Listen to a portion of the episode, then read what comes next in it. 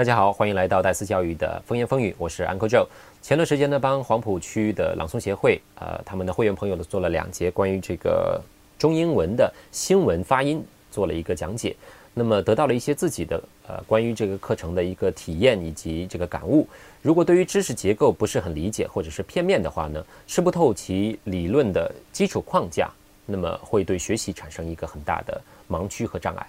其中有一位会员朋友呢对我说啊，然后说很自信，觉得自己的这个英文发音呢非常棒，然后给出的理由很简单，是自己在外企工作，然后经常需要用到口语，然后呢在明白了一些发音问题过后呢，然后再继续跟我强调说，嗯，老师，我明天开始呢会每天跟这个英国的同事通电话，然后呢你知道的啊，这个英音呢比你比您的这个美音呢要正，那么至少呢在伦敦。啊，我们会有这样的条件啊，跟伦敦的同事呢，呃，去去在交流的过程当中呢，会给我一个很好的模仿对象。那么事实上呢，我并不反对说一个人对自己的这个语音啊有很强的自信，但是如果说对自己的学习能力还没有很好的把控的话，那么对这个系统化的知识没有概念，或者是觉得枯燥无味而忽视的这个系统化的框架，那么给你全世界的资源，我觉得都不一定能学好。而且呢，连英美体系的发音标准。它的区别都不能够很清楚的说出来之前，说这样的言论呢，我觉得会着实让我想到一个话题啊，就是越不自知的人越是容易满足，而且呢，也印证了一个哲学命题，说人知道的越多啊，就会越觉得自己无知，那么反之亦然。那么在生活当中呢，这样的人大有所在啊。近期呢，我也在练习普通话以及练习这个朗诵啊，越听呢越是觉得自己的这个发音状态，包括自己的有些字音。包括情感的一些细节的处理啊，都会有问题。这个在之前呢是没有办法能够听出来的。那么这个就说明我的这个听力呢也在呃着实的提高。同时呢，我也会越来越觉得这个普通话呢会受到我粤语发音的影响，反过来也会影响粤语的发音。而清远的口音啊，我们说的乡音，会影响本身粤语的发音，以及对于这个普通话、对于英语的发音呢，都会有很大的影响。反过来，英语呢也会产生对于普通话以及对于我们粤语的这个。思维上以及发音上都会有一些比较复杂的影响啊，产生了更多的障碍。那么在多语言的学习过程当中呢，这个语音的相互影响和作用是非常明显的。那么很多人认为说啊，我想要真正的说一口漂亮的英语啊，只要一条路，只有一条路就是出国。那么诚然呢，出国对于提高这个英语的语用啊、语流，呃，有着不可替代的作用。那么但是对于这个语音，就是说，我们想要堆练一口纯正的美音英音啊，就不一定有时见效的。那么很多人出国几年以后呢，除了这个英语说得更流利以外，语音并没有很大的变化。主要的原因呢，是因为我们在很多很多人在出国之前呢，就已经形成了自己的发音习惯。很多的这个毛病啊，如果不经过系统的、有针对性的去训练呢，是很难纠正的。外国呢？呃，主要是以交流为主，那么大家都顾不上认真的去对待语音的问题，所以这个环境实际上对于帮助你去改变语音状态，并没有太大的帮助。那么一般的外籍老师呢，只要说，哎，你是能说英语的，都说，哎，你英语说得很好啊，大家都能听得懂啊，并不是很在意。那么恰恰是研究这个语音学专业的这些国人，才能够很好的去找出我们毛病的根源所在，那么更能够提出有效的解决这个问题的方法。关于语音的学习呢，大家最常说的一个词叫做是多模仿就是啦。但是很少人又问这个问题，也很少人去说这个问题，就是说到底怎么去模仿呢？啊，其实我也是到后期才想到这个问题，说模仿并不是一个非常简单的事情。在生活当中呢，我们能看到一些人是对于这个模仿能力呢是有很强的把控的，这个跟他们的什么有关呢？跟他们的眼睛，跟跟他们的这个耳朵有关系。指的其实古语里面。古语里面说的一个词叫做“耳聪目明”，指的就是这两种能力的这个感知力有过人之处。那么他能，他们能够捕捉到一些，呃，他们能够捕捉到一些比较独特的，呃，细节。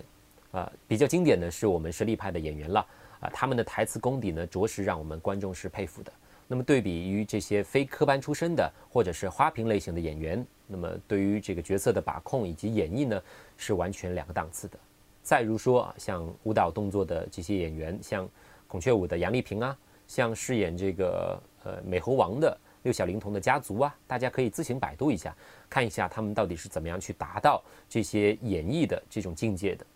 再比如说生活当中，我们有一些说话跑调的现象，在音高的概念不是很强，这个声音的音轨，我们说音轨指的是在这个基准音的基础上面，呃没有能够很清晰的这个一直稳定的保持下去这样一个状态下呢，就很容易出现跑调的一个现象。那么实际上什么是跑调呢？跑调指的是在这个基准线上，我们本来音频是在这里的，啊阳频是在这里的，然后上升是这样上去的，去声呢是降下来的，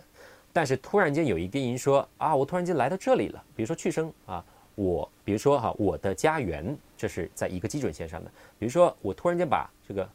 我的家园，那么你会觉得啊这个家字非常突兀，因为这个家的音。不在我们原来这个家，我的家园应该在这里，而不是我的家园。那么这个音差就是跑调的一个现象了。另外呢，我爸近几年一直也在研究书法。然后有意思的是呢，最近呃，最近有一位老师呢，需要拿着他的作品来请教我爸，说他说我要想要拿作品去参赛，然后呢，但是作品的状态呢一直写的不是很好，因为我一直在临摹作品啊。他们的临摹很简单，就是把那个最最夸张的，我指的是。拿一个就是 LED 灯，然后把下面是原作品铺在铺在上面，然后呢再再加一层纸，然后呢原来作品的那些纸呢就会透过来，然后按照那个东西来临摹。然后我爸就跟他说：“他说你回去需要好好的先读帖，然后再去想怎么样去模仿。你这样填空上去呢是没有什么感觉的。其中这个读帖呢就是我们语音学里面的感知和听是一样的道理。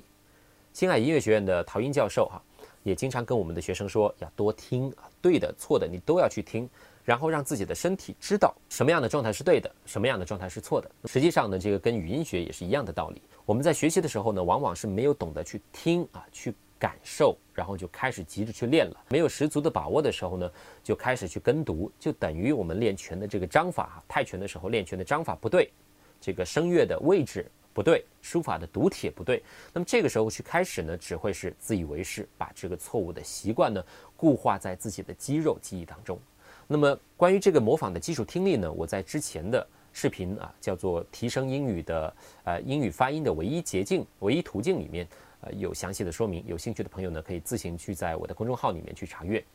对于语音的感知能力呢，在语音学的过程当中呢，是一个非常重要的基石。其实要断定一个人的这个语音的感知能力是不是很强，只需要看他的母语是不是很标准就能知道了。呃，如果母语本身就有口音的话呢，通常这个语音的听力相对会较弱一些。如果这个时候再去学一门外语，语音上一定是一个难题。那么学好英语语音的关键也是一样的，应该是从一开始就要去接触、去感知、去观察、去感受英语，而不要随意去创造英语。当对这个英语呢有了足够的这个感觉和认知之后呢，再去模仿、去使用、去支配它，这个时候是虽慢则快。而想去超越这个过程的人呢，往往是必然相反的。不要急着去跟读啊，应该是充分的去听，呃，然后如果感知没有到位，盲目的去跟读。那么就跟我大学时候看到的一个现象一样啊，在我们教学楼的楼下呢，通常会有一波非英语专业的人啊，在那里盲目的大声的去读啊。老师的观点是说，这帮孩子真可怜呢，因为四年下来呢，会把自己错误的习惯呢固化了，然后形成了一个更加强大的错误记忆习惯。那么成人的逻辑思维呢，是要求啊快啊，要求很速成啊，然后呢是没有这个基础的这些感知，比如说听，根本没有做到的时候就开始去练。这对于这对于学习语音来说呢，是百害而无一利的。